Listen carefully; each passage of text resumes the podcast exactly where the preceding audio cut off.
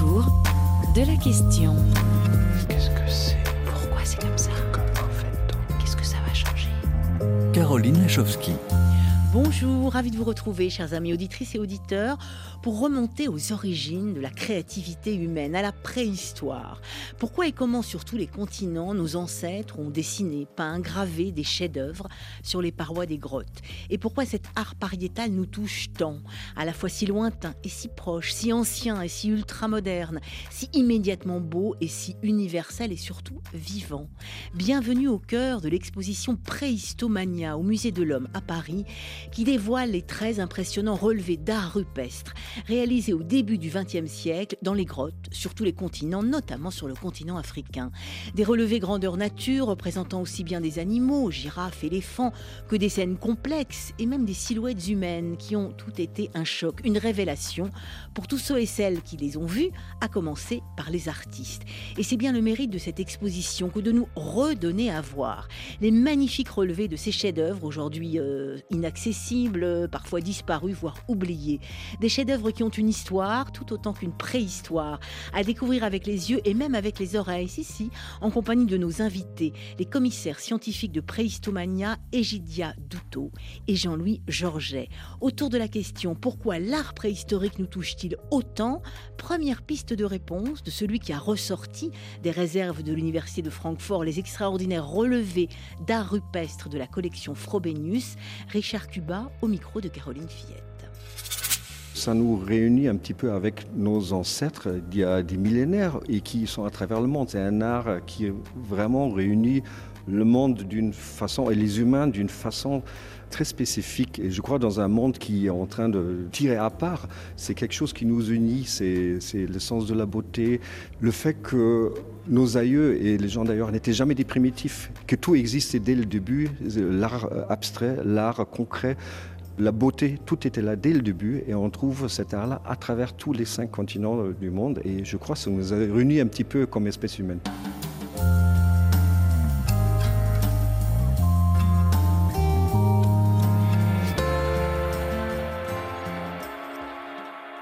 Voilà bien un sentiment partagé par tous les visiteurs de cette exposition stupéfiante, franchement, Préhistomania, dont Richard Cuba est le commissaire scientifique, avec vous deux, Egidia Souto et Jean-Louis Georget. Bonjour Egidia.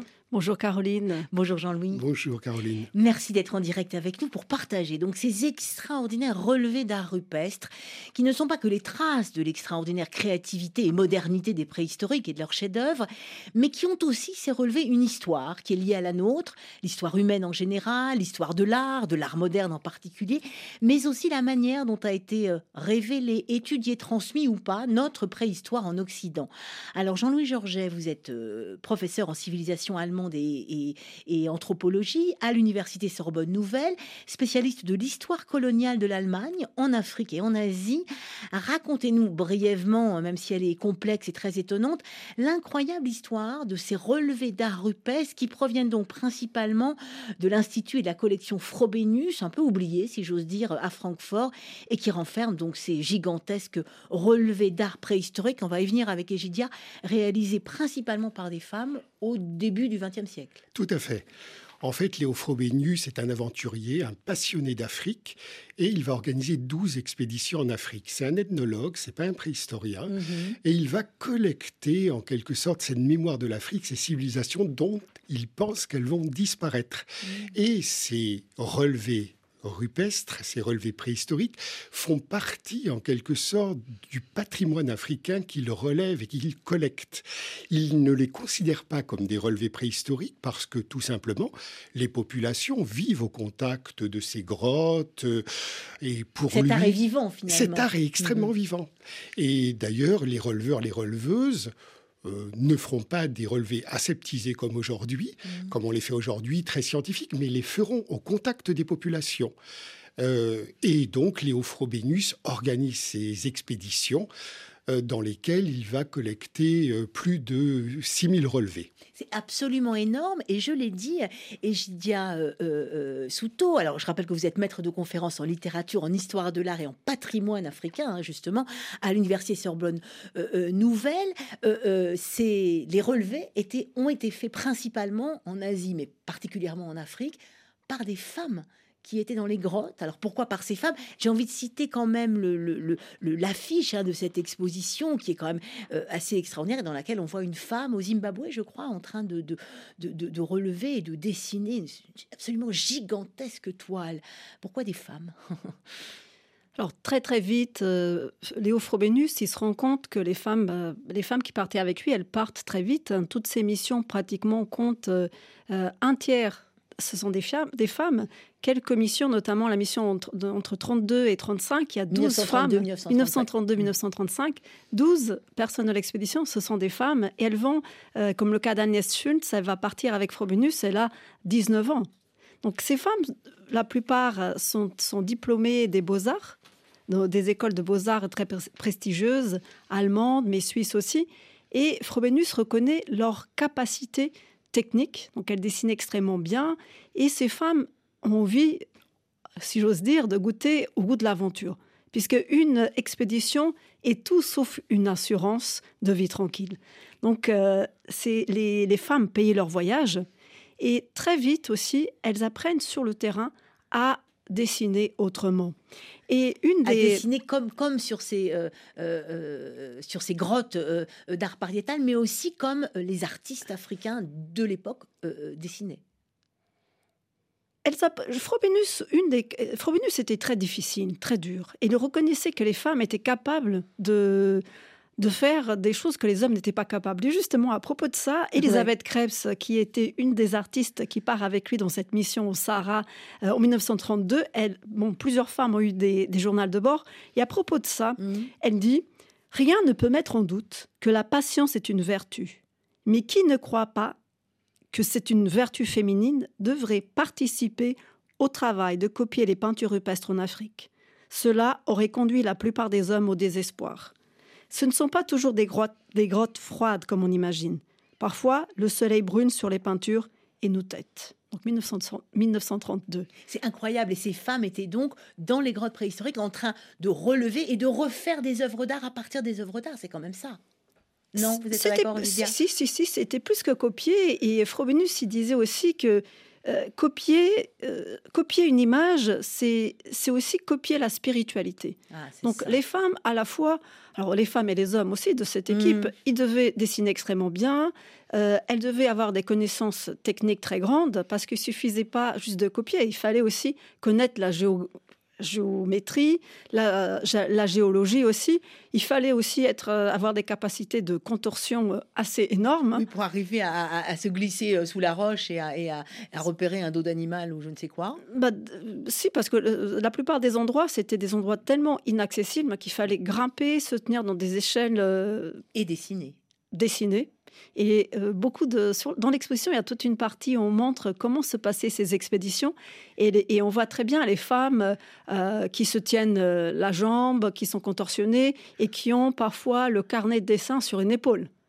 C'est absolument hallucinant de penser comment ces femmes ont, réalisé ces relevés d'art pariétal et puis ces relevés en eux-mêmes sont stupéfiants, euh, choquants, je ne sais pas comment le dire autrement. On est vraiment bouche bée. C'est magnifique autour de la question pourquoi cet art pariétal, justement, et ces relevés nous touche-t-on? Je propose de nous arrêter sur un de ces extraordinaires relevés de la collection Frobenius qui représente, alors on va dire au premier abord, une sorte d'entrelacement de girafes extrêmement moderne. Description au micro de Caroline Fillette par Richard Cuba, donc le conservateur à l'université Goethe de Francfort des collections de l'Institut Frobenius. Alors, c'est un relevé qui est au Fezzan, au, sud de la Libye, qui est assez grand, qui représente euh, plusieurs girafes, deux, trois girafes et des éléphants imbriqués. Donc c'est d'une modernité incroyable. On le reconnaît tout de suite. Les artistes modernes vont tout de suite s'inspirer, voir euh, qu'il y a des formes, il y a des, effets tout à fait modernes. Et ça date de il y a à peu près 8000 ans au moins, donc c'est très vieux. C'est des incisions, c'est une gravure euh, qui a été appliquée euh, au, au, rocher et ça a été copié dans les années 30, au début des années 30, par l'équipe de Frobenius et cette, euh, cette chef-d'œuvre d'art africain préhistorique a été montrée ensuite dans les années 30 à 30 et en 33 ici à Paris, au musée de l'homme à l'époque, enfin c'était le musée d'ethnographie à l'époque, pour, euh, entre autres, montrer à, un public européen qu'il n'y a pas que euh, l'art de l'Europe, mais que l'Afrique a un, art préhistorique très très fort et très très important et très très joli et un art africain en général. Hein. Egidia euh, Souto, j'imagine que vous voulez réagir ou compléter euh, ce que vient de dire Richard euh, Kouba sur ce relevé d'art pariétal, sur cette, cette œuvre, ce chef-d'œuvre. Ce relevé, il est, assez impressionnant, surtout lorsqu'on voit le relevé et qu'on voit la photo de la femme qui est en train de le relever et qu'on voit que sur la, paroi, c'est très difficile de réussir à voir les contours. Donc, euh, Ruth Kuno, elle a, souligné les contours avec de la craie.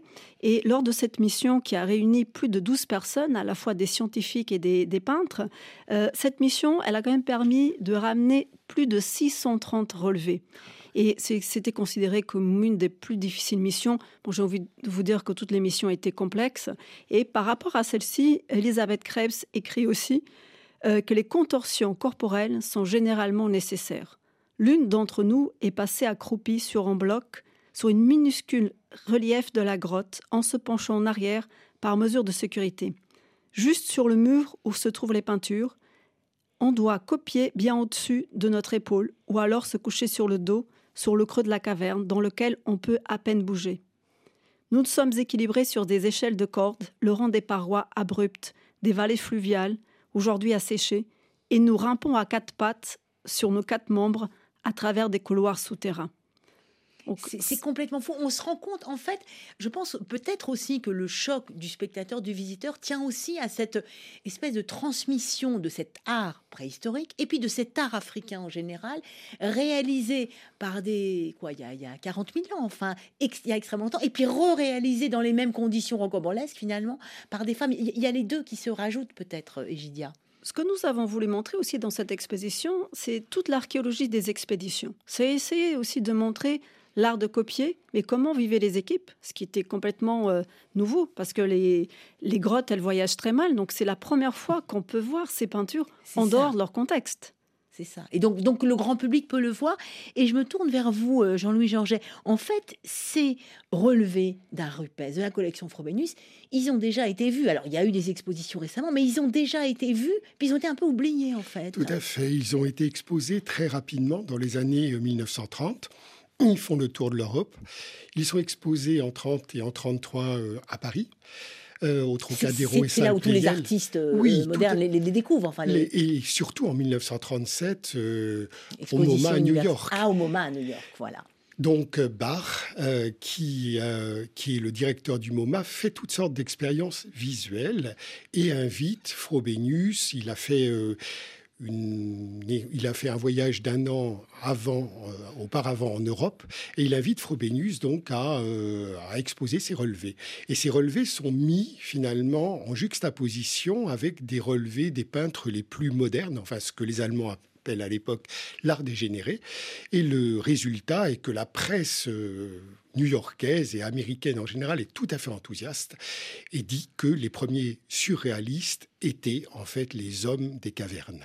C'est ça. Et donc les premiers surréalistes étaient africains. Ça permet quand même, même si ça a été un peu oublié entre-temps et que grâce à Préhistomania, hein, grâce à, ce très joli nom de, cette exposition qui, qui est partie euh, à Dakar, qui est partie à Mexico, qui a été... Ça permet de porter un autre regard véritablement sur l'art en tant que quoi? Euh, euh, Absolument euh, lié à notre humanité depuis les origines, et quels que soient les continents et les, lieux géographiques, Egidia. Oui, tout à fait. Et se dire que les, êtres humains, ils ont toujours eu cette représentation, ce besoin de représenter. et ce qui m'étonne toujours, c'est le motif des mains négatives qu'on trouve partout dans le monde les mains négatives, les mains, sur les parois. C'est la représentation d'une main. Pourquoi cette représentation de cette main? Est-ce une forme de représenter le souffle vital? Justement, dans, l'exposition, il y a un tout petit relevé qui vient de, la mission d'Afrique du Sud, mission dont nous parlons beaucoup dans l'exposition 1928-1930. Et c'est un petit relevé sur lequel on voit une main et trois personnages qui sont, on dirait, qui dansent. Mmh et mmh quand on regarde ça, on se dit à quel point est-ce que les artistes modernistes, justement, qui ont vu cette exposition, que ce soit à Paris dans les années 30, en 33 ou dans l'Europe, puisque la collection voyage énormément aux États-Unis, on voit à quel point est-ce que plus tard, on retrouve cette influence dans l'art? C'est ça, on a l'impression de retrouver quelque chose. Enfin, Jean-Louis Georget, c'est peut-être euh, idiot ce que je dis, mais en tant que spectateur, spectatrice, visiteur de cette exposition, c'est extrêmement troublant. on peut parler de choc quand même, ce qui est assez rare. Hein, Tout à fait, c'est un choc visuel. Mhm. Et ce qu'on a essayé de représenter dans l'exposition, c'est aussi le choc visuel qu'ont pu avoir ces releveurs ou ces releveuses qui entraient dans les grottes.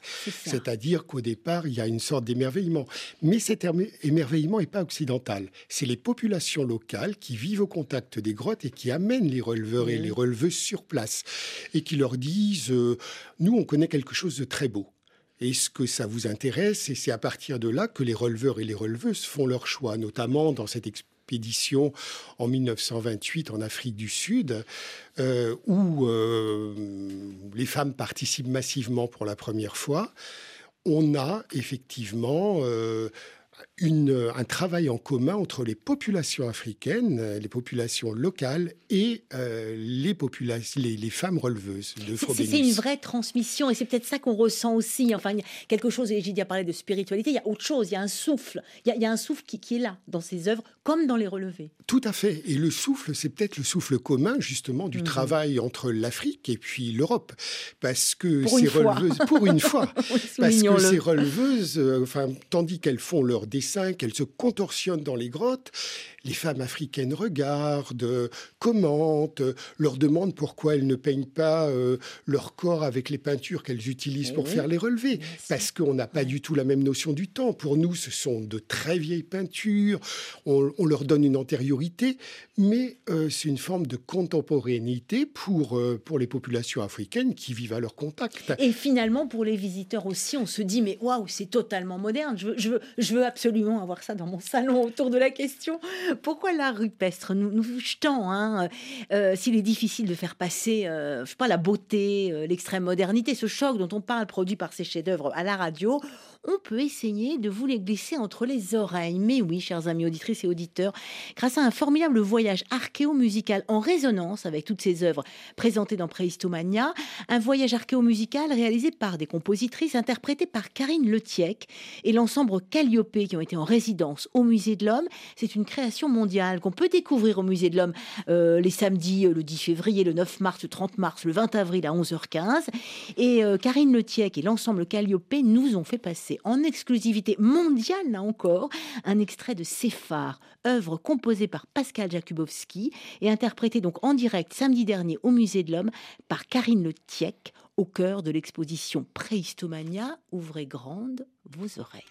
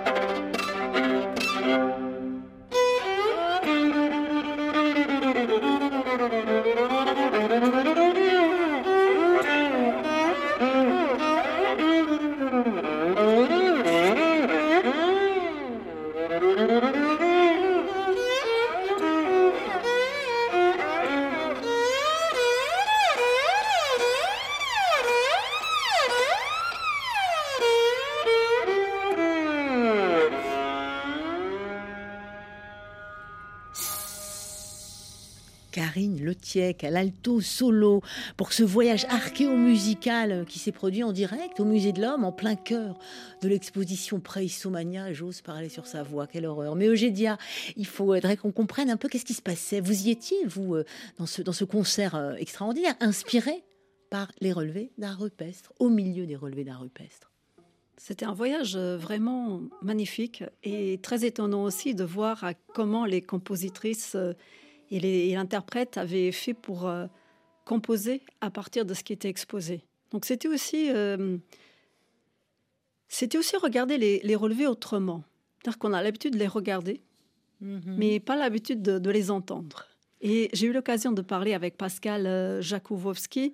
La compositrice hein, de ce de, Oui, tout à fait. Elle, elle est née en Algérie. Donc elle est née en Algérie, elle a vécu petite là-bas.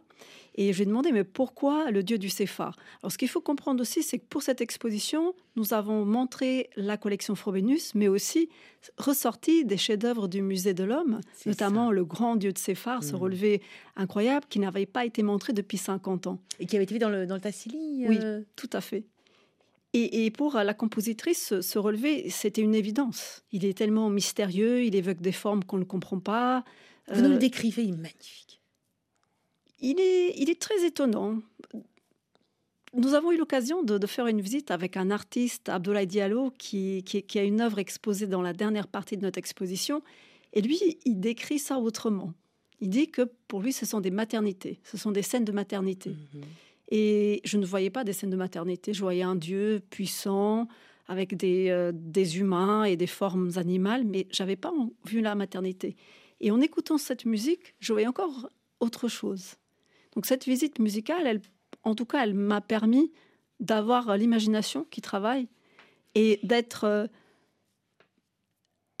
au milieu de ces, images comme si elles me parlaient. C'est ça, et c'est aussi, on l'entend bien, il y a des correspondances dans cette exposition, parce que vous avez fait travailler, vous venez de le dire, des artistes contemporains, notamment euh, africains, sénégalais, mais pas que, et, c'est une sorte de correspondance. Il y a de la résonance tout le temps autour de la question de cet euh, art rupestre, de cette exposition euh, préhistomania.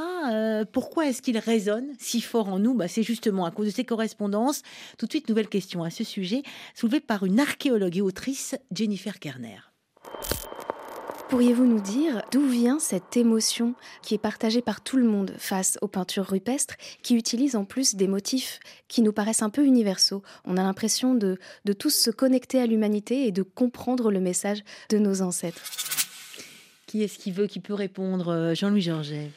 Euh, se connecter au message de nos ancêtres, certainement, mais parce qu'il résonne effectivement euh, dans, nos, dans, nos, dans notre univers très contemporain. Et, euh, et je pense que euh, c'est peut-être aussi parce que euh, dans, sur d'autres continents, et notamment en Afrique, le temps n'a pas la même durée, la mm-hmm. même valeur que, qu'en Europe. Nous, on est toujours dans ces formes d'antériorité. Il faut classer chronologiquement les choses. Avant, ça a 40 000 ans, ça a 30 000 ans. La première chose que j'ai dite dans cette exposition, il ne faut pas nous demander de quand ça date, il ne faut pas nous demander ce que ça veut dire. Eh c'est la première chose que j'ai dite, qui a été notée d'ailleurs par le journaliste du Monde, euh, euh, c'est qu'en fait, ce n'est pas l'objet de l'exposition.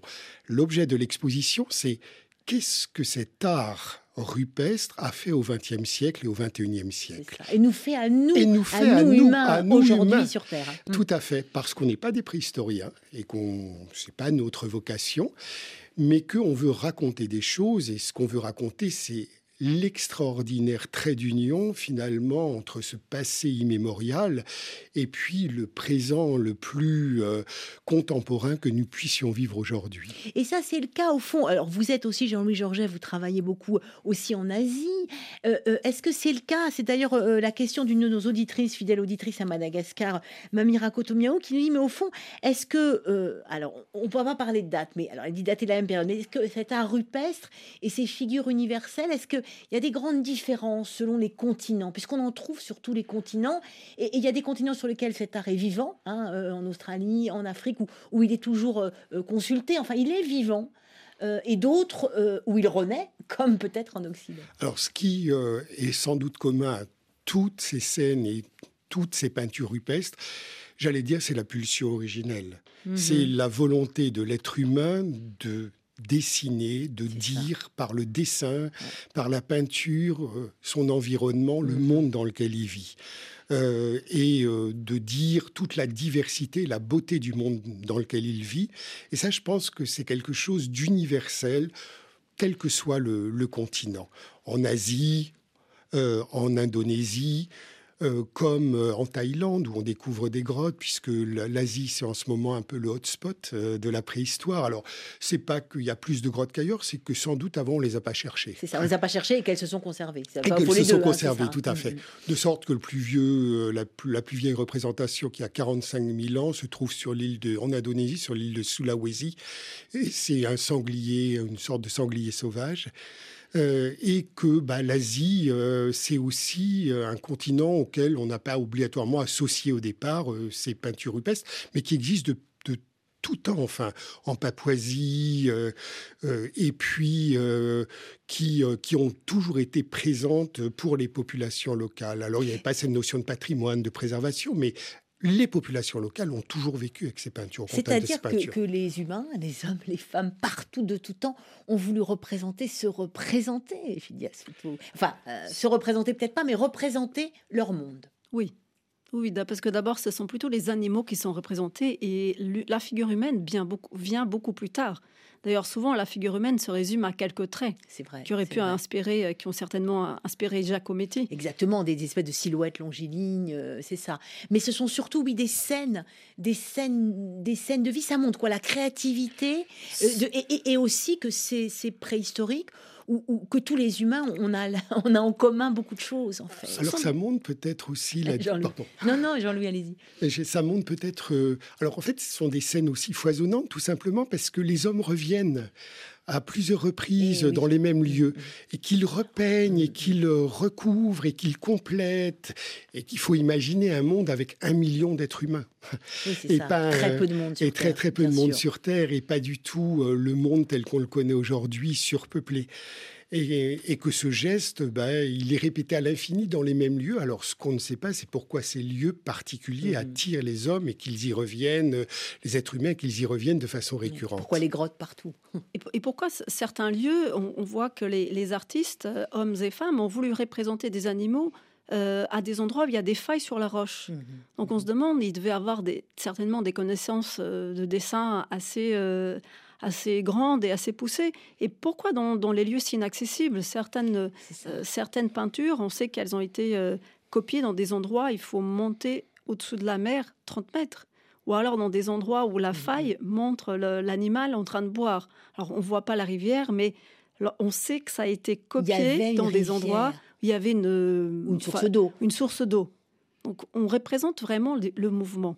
Alors aujourd'hui aussi, on ne sait toujours pas ce que ça veut dire, mais avec la technique, on peut savoir exactement de quelle euh, année est tel ou tel pigment.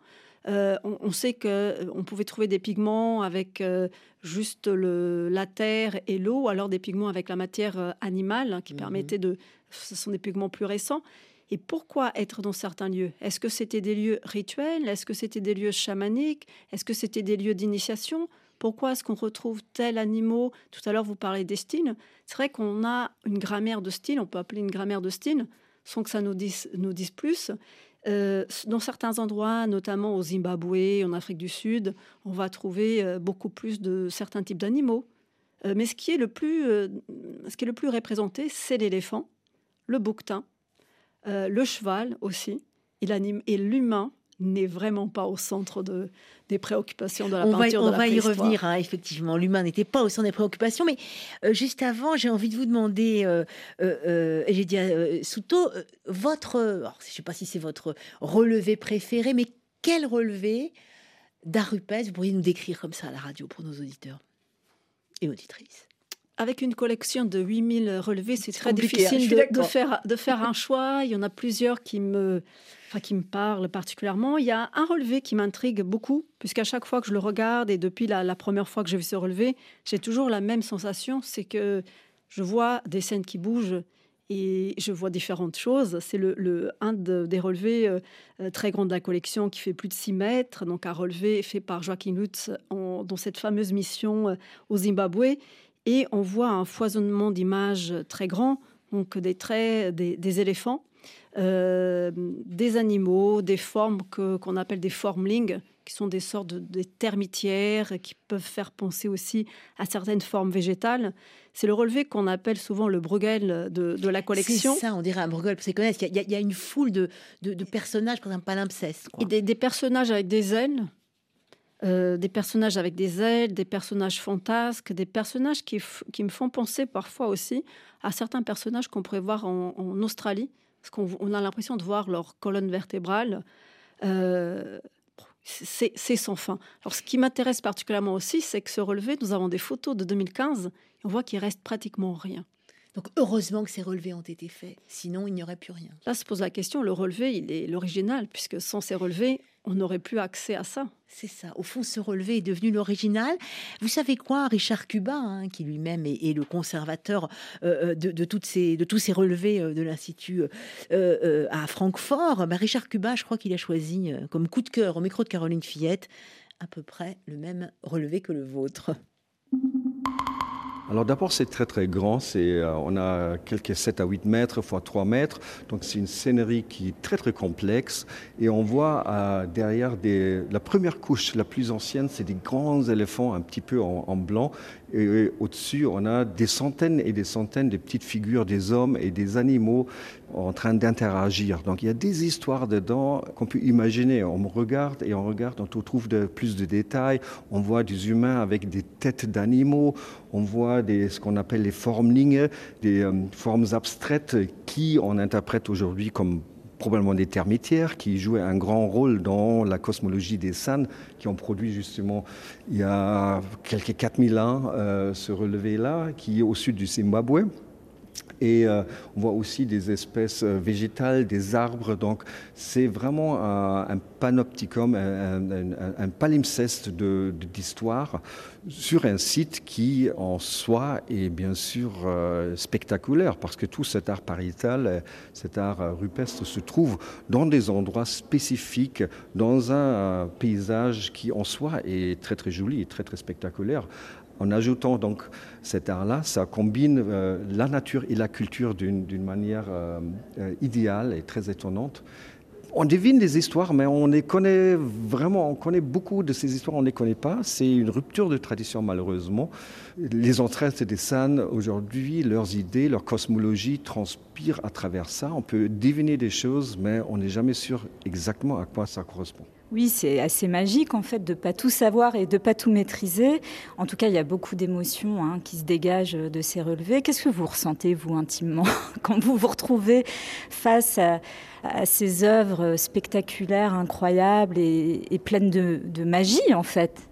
Ça nous réunit un petit peu avec nos ancêtres d'il y a des millénaires et qui sont à travers le monde. C'est un art qui vraiment réunit le monde d'une façon et les humains d'une façon très spécifique. Et je crois dans un monde qui est en train de tirer à part, c'est quelque chose qui nous unit, c'est le sens de la beauté, le fait que nos aïeux et les gens d'ailleurs n'étaient jamais des primitifs, que tout existait dès le début, l'art abstrait, l'art concret, la beauté, tout était là dès le début et on trouve cet art-là à travers tous les cinq continents du monde et je crois que ça nous a réunis un petit peu comme espèce humaine fait du bien, hein, cette exposition Préhistomania. Jean-Louis Georget, vous, vous c'est devant quel relevé euh, que, vous, vous ne résistez pas? C'est le relevé de la fin de la première salle, un grand relevé d'Indonésie, alors où on trouve des formes un peu à la Munch et surtout beaucoup de mains. Donc mmh. a parlé tout à l'heure de la main, de la main inversée.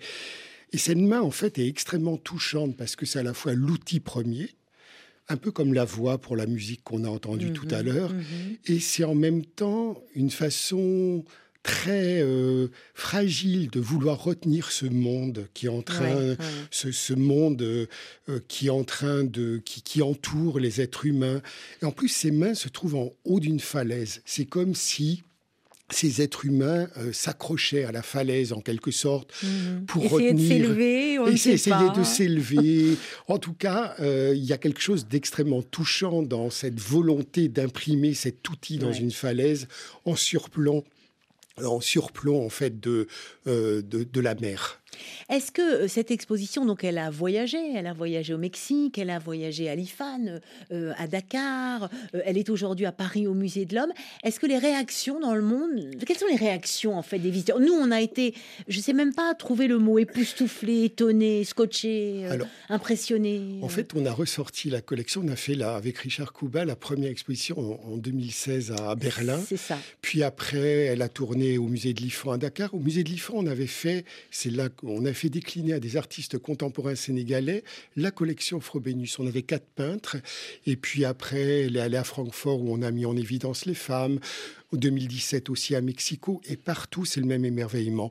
Tous les âges, euh, des petits-enfants euh, jusqu'aux personnes les plus âgées, les hommes, les femmes. En fait, il y a quelque chose qui accroche le public tout simplement parce que je crois qu'on est dans la vérité la plus humaine et la plus nue euh, qui puisse être, c'est-à-dire l'artiste qui représente le monde dans la volonté à la fois sans doute la plus élaborée et aussi la plus simple qu'on puisse imaginer. C'est ça, oui, il y a une énorme simplicité. Egidia ce week-end, nous avons eu le week-end, le premier week-end de la fête de la préhistoire. Porte ouverte, porte au, ouverte au, Musée de l'Homme. Et, c'était très touchant d'avoir des enfants de 3 ans, 4 ans qui venaient avec leurs parents, leurs grands-parents.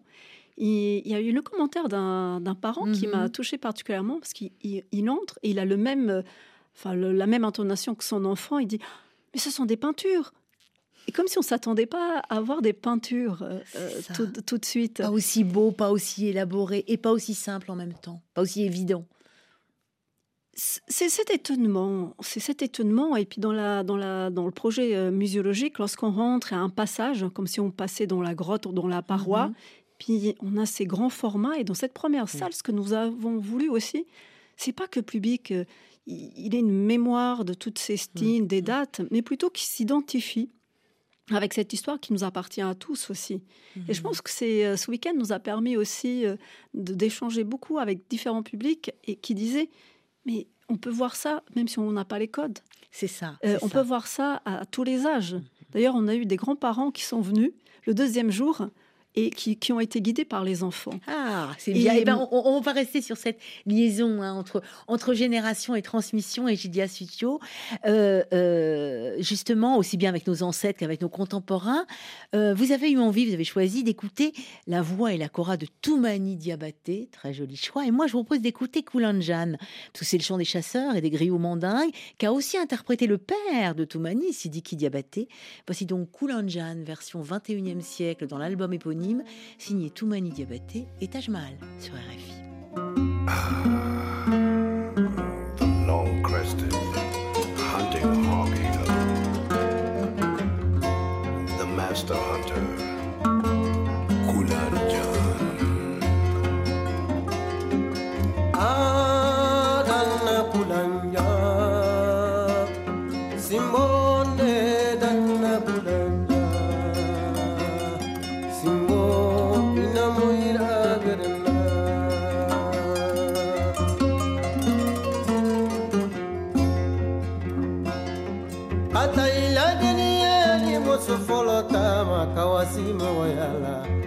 ma jugu ye yedenya bolila lolo kata ile deni ani muso folo taama kawasi mɔgɔya la senkɔrɔ jugu ye ye ma bolila ngolo.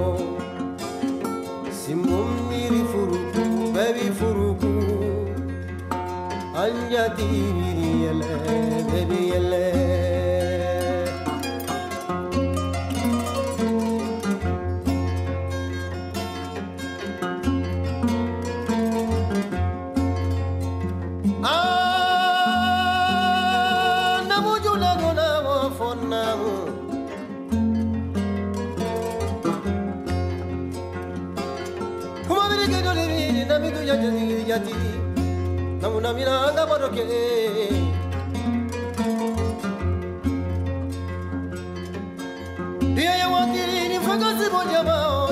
banenga manemori ayetake sugoluka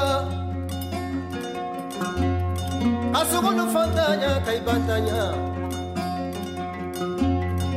fatmanizengi bomeyu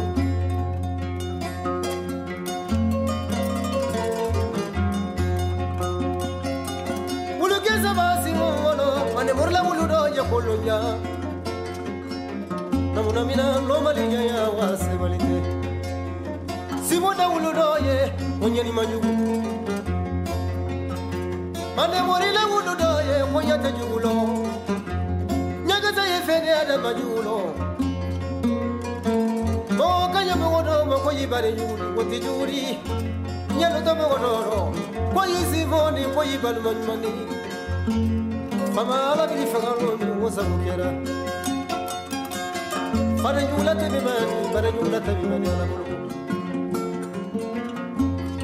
Koulanjan sur RFI, euh, le plus célèbre peut-être des chants mandingues interprétés par Toumani Diabaté que l'on dédicace à tous nos auditeurs et auditrices à Dakar qui nous écoutent sur 92 FM et tout particulièrement Jean-Louis Georget à vos amis. À Magaï Kassé Abdoulaye Diallo, qui euh, souhaitaient entendre cette musique pendant cette émission. Voilà qui est chose faite autour de la question pourquoi cet art rupestre nous touche tant? De Dakar jusqu'à Paris et partout dans le monde, sur tous les continents. Je suis donc en votre compagnie, Jean-Louis Georget. Vous êtes avec euh, Egidia Souto, commissaire scientifique de cette exposition Préhistomania au Musée de l'Homme. Et je vous propose tout de suite un dernier éclairage en forme de question pour vous deux, soulevé par le célèbre préhistorien et proto-historien du néolithique en Méditerranée. J'ai nommé le professeur Jean Guilaine. Pourquoi l'homme chasseur paléolithique, alors qu'il exerce une action valorisante pour son groupe, la chasse, n'est-ce pas, ne se représente-t-il pratiquement pas en image? Alors qu'à l'inverse, les civilisations agricoles ont, elles, un art rupestre et une iconographie très portée à l'inverse sur la représentation humaine, qu'elle soit naturaliste ou abstraite. Qu'en pensez-vous? Qu'en pensez-vous? Égidia, Jean-Louis, euh, qui, qui... Égidia. Euh, Je pense que l'animal avait une place beaucoup plus importante, sûrement. Et on le voit d'ailleurs sur un des relevés de la première salle, une scène du Lesotho, où les, les- les humains sont à peine représentés, ou alors on dirait qu'ils sont sur le dos des animaux. Mhm. Et on voit cette cohabitation paisible, pacifique entre les humains et les animaux. Les humains n'étaient pas au centre du monde. Non, clairement, les humains n'étaient pas au centre ça. du monde. D'ailleurs, on, on voit la quantité de représentation de ces animaux. Et il voit aussi- on voit, euh, je pense, à un bestiaire, peut-être une- un bestiaire mythologique de certains animaux, euh, chassés ou pas, pas forcément chassés. Pas forcément chassés. Pas forcément chassés. Mais alors- des esprits aussi. ou- Des esprits, certainement, Mm. puisqu'on des esprits, mais aussi des, des animaux qui faisaient partie, euh, enfin, du pense-t-on, monde. Oui, du monde qui entourait ces, ces humains. Jean-Louis Georget, Moi, je pense à Jean-Loïc Lequelec. Ouais. Les hommes vivaient qui travaille d'ailleurs actuellement dans les grottes, euh, sur les grottes Tout préhistoriques à sur le fait, qui africain. travaillent sur les grottes préhistoriques. Les hommes vivaient sous terre. Ils sortent et ils s'émerveillent de voir tous ces animaux Mhm. et ils sortent de la caverne préhistorique et ils, vous- ils s'émerveillent de voir tous ces animaux qui sont le monde du dessus. Ah Et- oui, en fait, votre interprétation. Ils redescendent tellement ils sont émerveillés. Et ils peignent ces animaux dans les cavernes. Et en fait, ils ont besoin de venir de façon récurrente dans les cavernes régénérer le, my- le mythe, en quelque sorte, régénérer l'histoire du monde du dessus. Mais peut-être qu'au début, ils n'osent pas se représenter tout simplement parce que le monde du dessus est trop merveilleux, trop beau, et que eux, euh, ils ne sont que les simples spectateurs de ce monde merveilleux. Voilà de quoi nous en, nous en apprend et nous en remontrer aujourd'hui. J'ai envie un peu de vous, comment dire, de vous retourner la question, puisque nous, on se régénère aussi en regardant ces œuvres véritablement. Qu'est-ce que, qu'est-ce que ça a changé pour l'un comme pour l'autre? Egidia, vous êtes euh, spécialiste de, de, d'art, de patrimoine africain. Là, vous avez beaucoup travaillé sur ces œuvres-là qui vous ont nourri, qui vous ont changé aussi, certainement.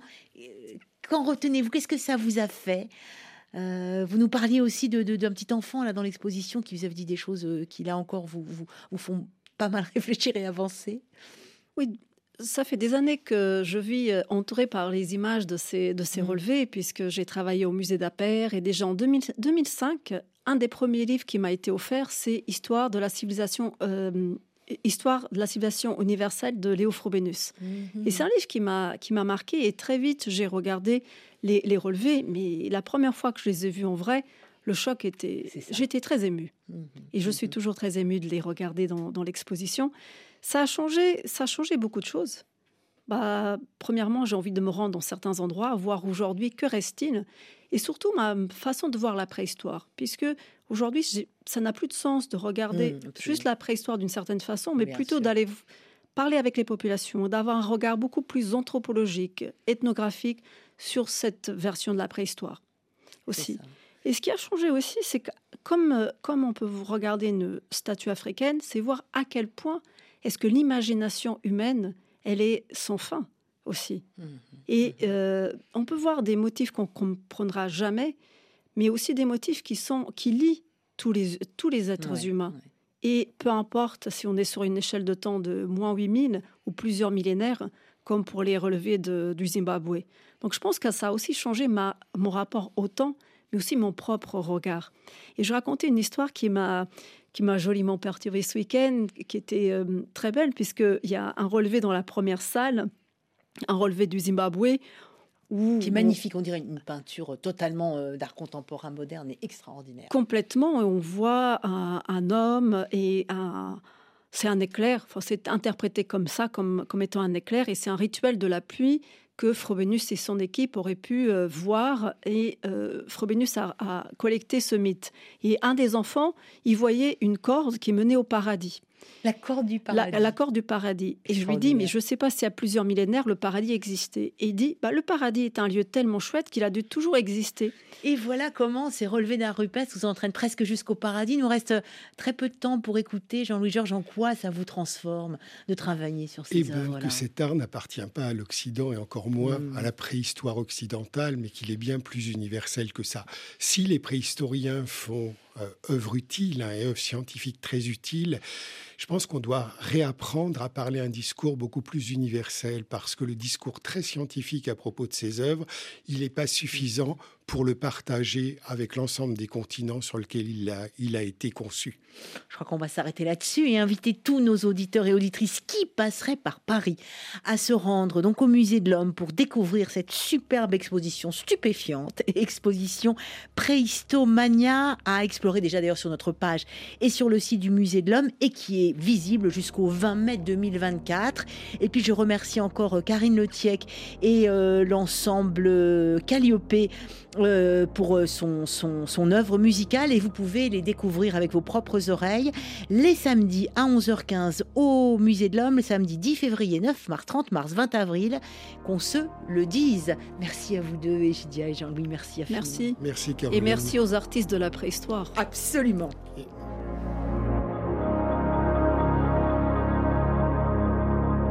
Retrouvez autour de la question sur les réseaux sociaux et sur RFI.fr.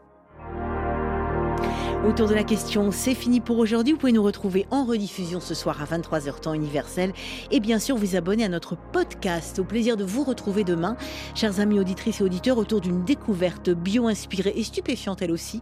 C'est d'un petit ver marin qui se révèle donneur de sang et transporteur d'oxygène universel. De quoi révolutionner euh, les greffes, la cicatrisation et bien plus encore. Avec Thibaut Baduel à la réalisation, Caroline Fillette en coulisses, Caroline Lachowski au micro. Merci pour votre curiosité. Surtout gardez l'esprit libre ouvert à tout et à tous. Le journal dans quelques instants